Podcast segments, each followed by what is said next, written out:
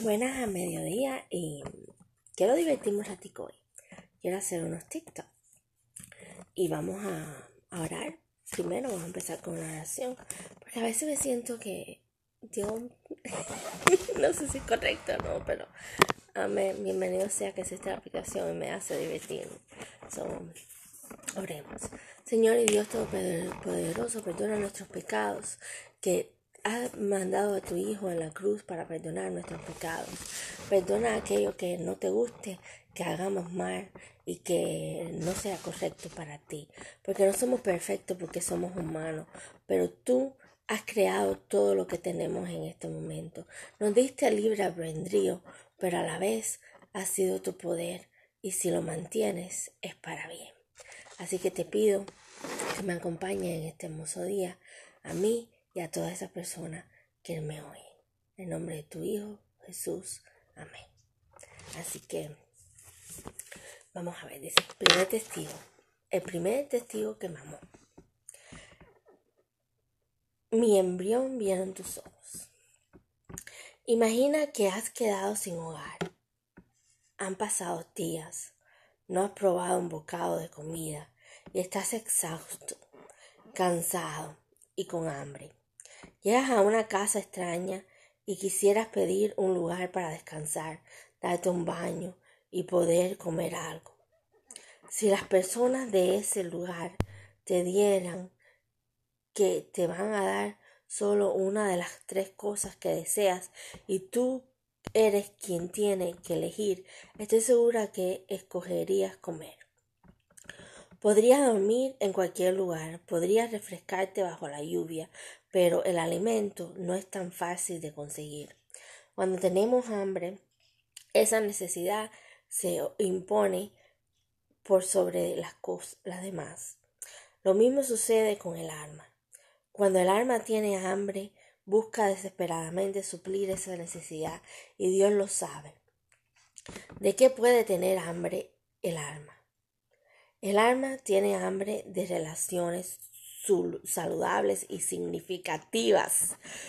Todos los seres humanos fuimos diseñados para crecer rodeados por una familia que brinde afecto, aceptación y seguridad. Reconocimiento y amor. De hecho, es una interesante, es muy interesante estudiar cómo el cerebro se va formando saludablemente cuando estas, estas necesidades emocionales están cubiertas. Es lamentable, pero vivimos en un mundo en que los padres no siempre suplen esas necesidades. Las razones pueden ser diversas. Uno o ambos padres fallecieron, los padres se divorciaron y se des desestendieron de los hijos, los padres estaban presentes físicamente, pero ocupados en otras cosas, o incluso puede suceder que uno de los padres, en lugar de, brindar protección, se haya convertido en un agresor dentro del hogar.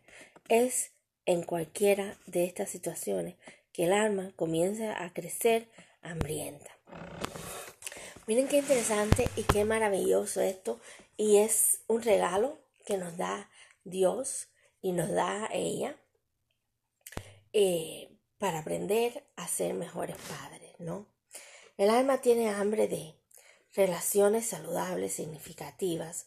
Todos seres humanos fuimos diseñados para crecer rodeados por una familia que brinda afecto, aceptación, seguridad, reconocimiento y amor. Vamos a ver cada, cada uno de los puntos que ella dice. Afecto. Cuando tenemos un hijo, porque yo soy madre, yo no soy psicóloga, ni experta, ni nada. Solamente tomé una clase de psicología en couch. y más nada. Que me tocaba para poder, poder proseguir, proseguir con mi carrera, em, pero soy madre y puedo hablar algo sobre esto, ¿no? Afecto. Cuando les damos amor, afecto a nuestros hijos, vemos que ellos tienen una relación con nosotros de más seguridad hacia nosotros, porque se abren en, relación a mami y papi me aman, porque me quieren, porque me besan, porque me lo dicen. Y no hay un solo día que yo no deje de decirle a mi hija, te amo, mi niña, te amo. Aunque ella me dé una respuesta que yo no quiero que ella me dé por la edad que tiene, o por lo que sea, porque está, porque me dice, mami, tú me estás molestando mucho. Y yo lo, lo que le respondo para atrás es lo que le respondería a Dios, lo que le respondería una madre que la ama con todo su corazón. I love you. Te amo. Esa es la respuesta mía. En vez de gritarle y decirle, no me debes responder así. ¿Por qué estás así? Dame acá eso, te lo voy a quitar. No, mi respuesta es, te amo, confío en ti. Y ya ahí yo le estoy dando amor. Y a la misma vez le estoy dando seguridad. ¿Ok? Seguridad. Le estoy dando afecto y seguridad. Aceptación es aceptarlos tal y como son de género, de sexualidad, de lo que ellos quieran hacer en su vida y aceptar la carrera que ellos quieran elegir, aceptar el mundo que quieran seguir, la religión que quieran seguir, el hombre con quien se quiera casar. Ahora, si mi hija llega a ser una gran abogada, una gran administradora de negocio, una gran maestra, lo que ella desea hacer, porque tiene fruto de apoyo aquí en la casa y se casa con un muchacho que simplemente no tuvo la capacidad de poder ir a la escuela eh, y terminar una carrera universitaria. Simplemente quiso solo terminar el high school y ponerse un negocito o mm, trabajar en un trabajo normal. Yo tengo que decirle aceptación te acepto mi hija porque esa es tu decisión. Porque si yo me pongo en lo contrario, mi hija va a sufrir y mi hija lo que quiere es ser feliz porque ese es el hombre que ha sido elegido por ella. Mientras que cree en Dios, para mí no hay problema. Eh, no importa que la religión que sea, ¿no? Que sea un buen muchacho, que cree en Dios y que sean muy felices los dos. Ahora, porque ella gane, pone eh, ciento y pico mil dólares al año y el muchacho lo que gana son 30 mil, eh, yo me voy a poner, ah, eso no te conviene, no es suficiente para ti, no es esto, lo vas a tener que mantener tú. Sucede muchas veces en la familia. No, yo tengo que aceptar su sueño, aceptar lo que ella desee hacer con su futuro a partir que ella sea mayor de edad. Ahora yo le estoy brindando alimento, yo le estoy brindando afecto y seguridad para que ella se sienta segura y ella se sienta totalmente eh, eh, que la amamos.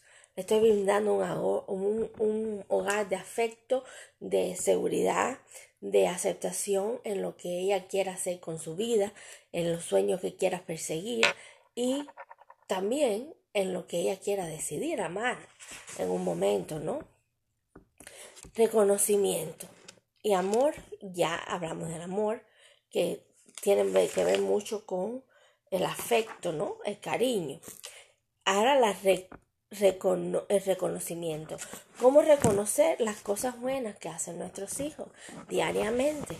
Cuando ella hace algo bueno por alguien, eh, yo le digo, eres muy linda, mi niña, tienes un gran corazón. Cuando ella hace algo como que le mandamos, aunque proteste, yo le doy un reconocimiento.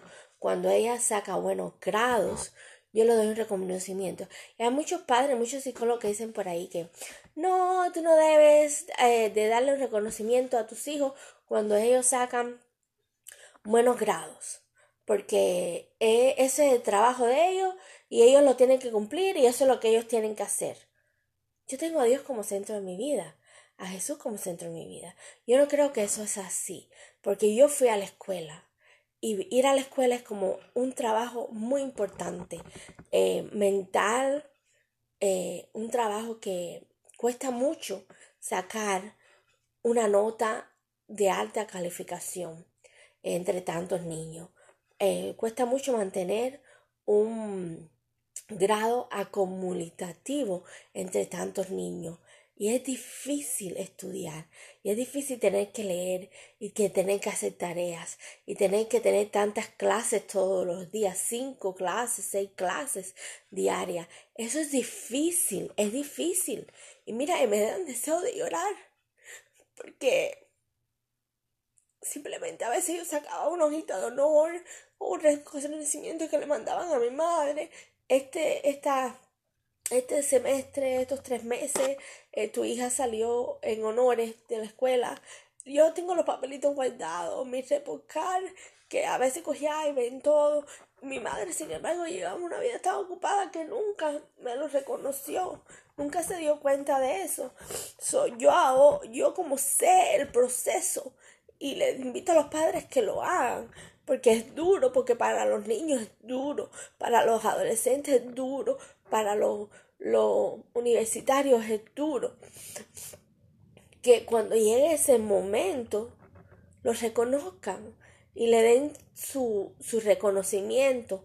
No solamente puede ser en palabras, eh, gracias mi hijo por ser tan grande, tan, tan, tan esforzado, por, por ser tan bueno. Si no tienes dinero, las palabras valen mucho. Por ser eh, tan excelente. Tú no sabes cuánto mami aprecia eso, tú no sabes cuánto mami ama eso, que, que hagas que te estés esforzando y vas a ser una gran persona. Hay tantas palabras bonitas que decir que no tiene que ser tan solo con dinero, pero un reconocimiento cuando tu hijo saca ahí ven todo, cada uh, son nueve semanas eh, que eh, cada cuatro meses, algo así, que salen los repocales eh, triple card o tres, o, no, cada nueve semanas que sale el triple card cada nueve semanas.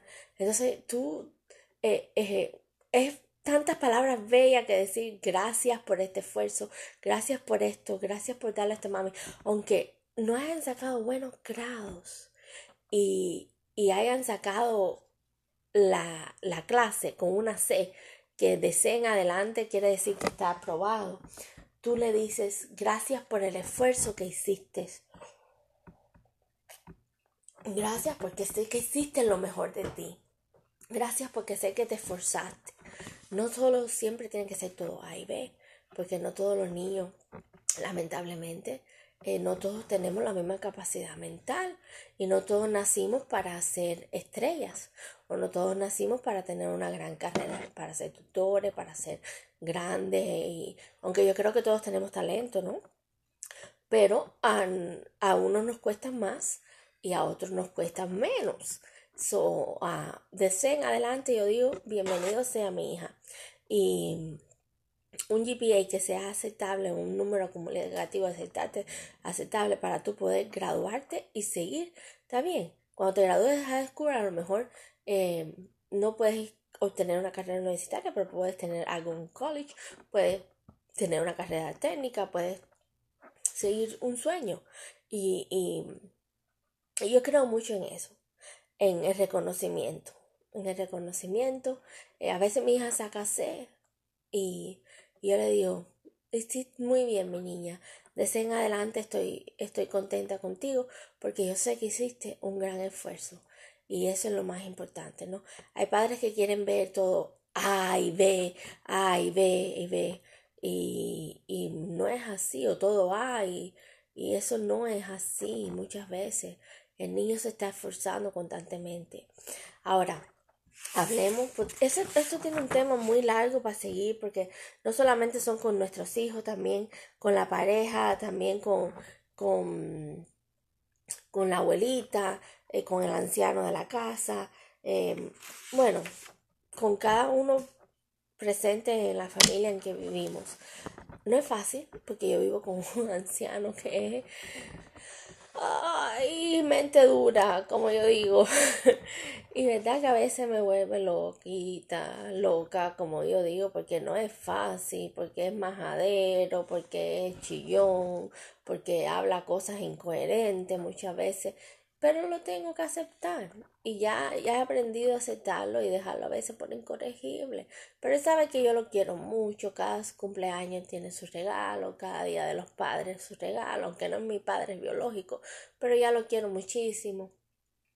Y eso es un reconocimiento y una manera de expresar amor hacia que cuánto lo queremos, ¿no? Eh, a veces le digo necesito algo, le, doy, le hago un desayuno de vez en cuando y muchas cosas así, tú sabes, em, que no es constantemente, pero le estoy demostrando que lo quiero, aunque sea majadero a veces y tengamos nuestros conflictos pequeños por la diferencia de edad, pero él sabe que lo quiero. Y así mismo constantemente con todo el mundo en la familia. Eh, la convivencia es muy difícil, pero esto, estos tres puntos que nos da ella de tener hambre en el alma, de las relaciones, debemos demostrarse a todo el mundo cada día para que eh, los niños crezcan saludables, la familia sea saludable y todo sea en, una paz cristiana, con amor, y no solamente desde el punto cristiano, sino también desde el punto ah, psicológico, es algo ah, incalculable, ¿no? A lo mejor a mí me faltó muchas, muchas cosas por de hambre que, que estaba buscando en espíritu, pero Dios me puso la Biblia, me puso devocionales, me puso a aprender de Él y y yo soy una persona buena, de que con todo el mundo, tengo que admitirlo. No me quiero dar ese reconocimiento, pero y cuando mi hija nació, yo aprendí lo que era el amor verdadero. Y eso le va a pasar a cada padre y a cada madre. Mientras que eres joven, no lo entiendes, pero a la vez que tienes un hijo, tú conoces y aprendes lo que es el amor divino porque eso es lo más grande que Dios te puede regalar, para que tú aprendas lo que es amar. Así que vamos a leer unos cuantos versículos de, ya tuvimos un momento de oración, de Samuel 13, la guerra contra los filisteos, y seguimos. Y él, él esperó siete días conforme al plazo de Samuel y había dicho, pero Samuel no veía a Gilgal y el pueblo se le desertaba. Entonces dijo Saúl, Traedme holocausto y ofrenda de paz, y ofreció holocausto. Y cuando él acababa de ofrecer el holocausto, he aquí Samuel que venía, y Saúl salió a recibirle para saludarle. Entonces Samuel dijo, ¿qué has hecho? Y Saúl respondió, porque vi al pueblo se me desertaba y que tú no venías dentro del plazo señalado y que los filisteos estaban reunidos en Micmas, me dije, ahora descenderán los filisteos contra mí a Gigal, y yo no me he implorado el favor de Jehová. Me esforcé, pues, y ofrecí holocausto. Entonces Samuel dijo a Saúl, lo comenté, lo camenté hasta hecho, no guardaste el mandamiento de Jehová tu Dios que él había ordenado, pues ahora Jehová hubiere confirmado tu reino sobre Israel para siempre. Mas ahora tu reino no será duradero. Jehová se ha buscado un varón conforme a su corazón, al cual Jehová ha designado para que sea príncipe sobre su pueblo, por cuanto tú no has guardado lo que Jehová te mandó. Y levantó Samuel y subió de Jicar y Abba de Benjamín, y Saúl contó a la gente que se hallaba con él, como seiscientos hombres. Saúl pues y Jonatán su hijo, y el pueblo que con ellos se hallaba, se quedaron en Gabá de Benjamín pero los filisteos habían acampado en Mignes. Y hasta ahí llegamos, hasta el capítulo 16. Y lo más importante es que eh, Saúl le dice, ¿por qué estás ofreciendo holocausto? Si Dios te había dicho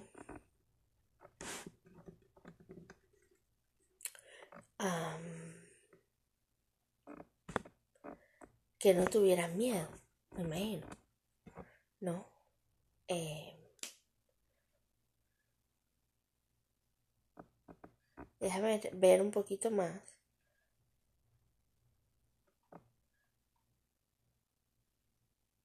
Oh, aquí Samuel en el discurso le dice, solamente teme a Jehová y ser de verdad con todo vuestro corazón, pues considerad cuán grandes son las cosas que ha hecho a favor de vosotros.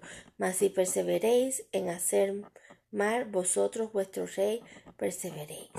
So, si solamente le tenés temor a Jehová, es lo único que necesitas para poder ser librado de cualquier batalla.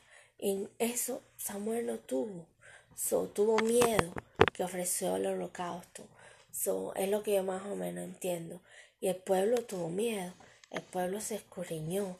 El pueblo se escondió. So, y Saúl y Samuel le dijo, entonces no vas a ser rey por mucho tiempo, hijo. No supiste ser líder de tu pueblo.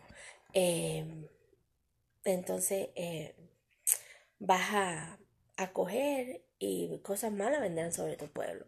Y otro rey será elegido ante, ante ti. Entonces después viene cuando Saúl es desechado y Samuel unge a David. Y me imagino que David ya viene siendo después el próximo rey de Israel.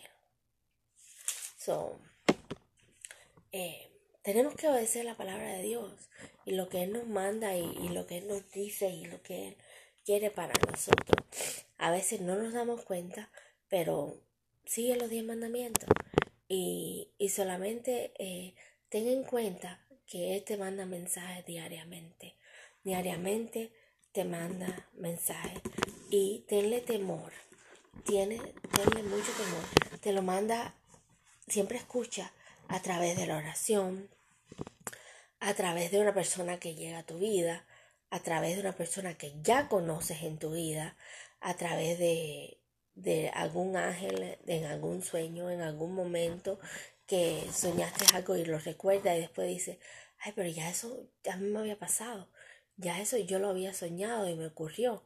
Y eso pasa, eso sucede porque a mí me ha ocurrido algo que eh, yo, yo ya no sueño. no sueño por las pastillas que tomo. Y tengo que ser sincera. Me, me ponen noqueada completamente mi mente. Pero antes yo soñaba mucho y a veces decía, ay Señor, esto ya yo lo vi. Esto me, esto me siento que me ocurrió. Y esto yo lo soñé y se hizo realidad. Y no solamente porque Dios me mandó un mensaje, yo también hice el esfuerzo a que, a que ese mensaje se, se hiciera realidad. Porque yo tuve un sueño y en ese sueño yo hice mi, mi esfuerzo para que ese sueño se convirtiera en realidad. Porque Dios no, Dios te, te guía, pero Dios no va a estar ahí diciéndote al esto, al aquello, a lo otro, no. Dios te da la visión y tú tienes que seguir con esa visión y decir, yo puedo eh, complementarlo, yo puedo seguirlo, yo puedo hacerlo. Así que estate alerta. Alguien que venga a ti y te diga, mira, ¿por qué no crees que, hagamos esto, que cambiemos aquello? Eh, ¿Crees que me puedas ayudar? ¿Crees que, que podamos invertir eh, tú invertir y yo ser la cabeza del negocio, eh, no tengas miedo. Enfrenta y echa para adelante. Y que es Dios el que te está llevando a ese lugar. Si sale mal, será por algo que Dios querrá. Si sale bien, será por bendiciones que vendrán a tu vida. Pero si no lo tratas, nunca sabrás. Y si quieres saber la respuesta, ora. Ora que Dios siempre te va a dar la respuesta adecuada. Y eso es lo que yo he aprendido a través de la Biblia, a través de personas que conocen la Biblia, a través de la iglesia. Em, cuando tú quieres algo, ora. Pídalo en oración y Dios te va a dar una respuesta si no estás seguro de ello. Em, si piensas que, que, tú puedes hacerlo sin Dios, no, no va a pasar. Porque eh, Dios va a estar contigo, pero si no crees en Él y piensas que lo puedes hacer sin Él, no creas que te va a salir bien, porque no te va a salir bien. Por eso pon a Dios delante sobre todas las cosas.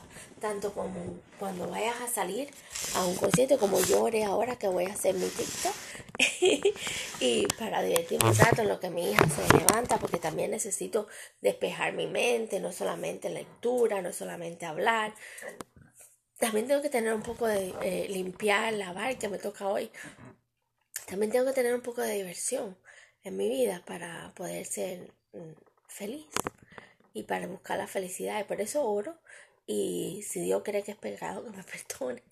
Pero yo me divierto muchísimo y Dios puso eso ahí para el camino de muchos, para que nos divirtiéramos y hiciéramos nuestro talento, nuestras tonterías. Y mientras que no sea algo, no creo que es nada malo. Eh, por eso oré. Y si es pecado, que me perdone. Ahora quiero concluir con todo esto y con la historia de, la poca fe del pueblo de Israel al esconderse entre medio de los filisteos y de Saúl también porque no creyó en Dios. Cuando Dios le dijo tener temor a mí y él le fue a hacer holocausto y Saúl le dijo no vas a ser rey por mucho tiempo porque no has podido ser líder del pueblo para ser rey tienes que ser un líder. Y líder Saúl no ha podido ser. Lo fue un momento cuando tocó las trompetas, que el pueblo salió con mucho temor, pero lo siguió. Pero después volvieron de nuevo a otra guerra y el pueblo dijo, ¿qué va? Aquí no entramos. y, y, nada, y gracias por ser parte de, de mi vida, por escucharme. Los amo, los quiero mucho y ojalá que puedan seguir aprendiendo las palabras de Dios. Cómprate una Biblia, no es cara, eh, en español, inglés, lo que sea, pero uh, léala. Yo la compro en español y me expreso en español, aunque lo puedo hacer en inglés, pero eh, me es mejor en español. Tengo más palabras, más vocabulario en español porque es mi lengua, pero ¿y tú? En la que tú desees. Porque este libro es un libro de enseñanza y, los devocionales son maravillosos porque te implican la enseñanza de una forma exacta y de una forma ya narrativa y de una forma ah, en conclusiones y, un mensaje directo. Así que eh, te invito a que conozcas a Dios de nuevo y amén. Lindo, linda tarde, que almuerces bien y que todo te salga bien el día de hoy.